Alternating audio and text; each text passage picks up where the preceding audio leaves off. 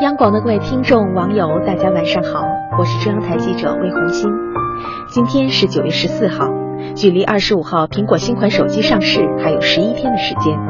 然而，部分果粉却早已迫不及待，急着尝鲜的他们，在网上找到了一家名叫“深圳热线”的网站。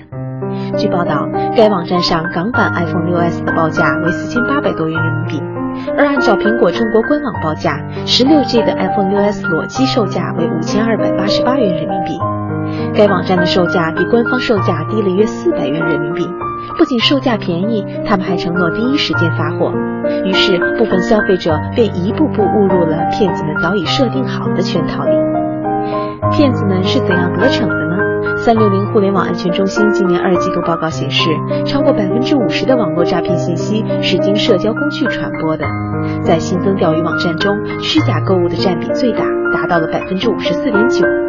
网络诈骗于我们而言早已不是什么新鲜事儿，但是上当受骗的仍大有人在。